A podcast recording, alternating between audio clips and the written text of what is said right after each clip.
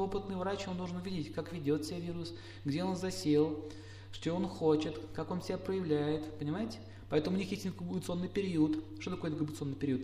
Они оборонку себе делают, окопы роют, блиндажи делают, готовятся к войне. Все, мы заполняем эти места. Это живые существа, у них есть свой интеллект.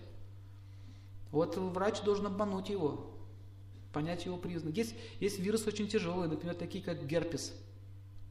Зверская штука, никак ее не вывести. А, очень хитрая вещь. Это э, герпес, это сейчас скажу, это террористы, которые в горах живут. Вот это герпес, это их, их характер. Они тихонечко сидят, ждут, прячутся, иммунная система их не замечает, да? власти не видят, не знают, где, не знают, что они есть, где не знают.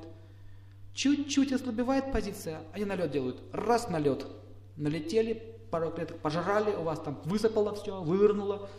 Все, сматываемся. Это иммунная система.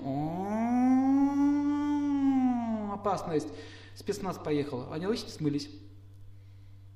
Вот почему тяжело герпес лечить. Они соображают, они, они знают, что, э, как, как прятаться и где прятаться. Поэтому через иммунитет герпес не вылечить. Надо очень точно поразить ее, попасть, найти его место. Вот камни это могут сделать. Змеевики, например. Постоянно такое. Это змеевик, змеевик как действует? Как напалом.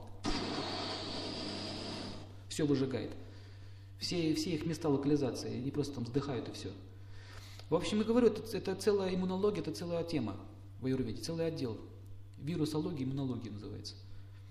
Поэтому не так, так-то просто бороться с вирусами. Они очень разумны. Они мутируют постоянно.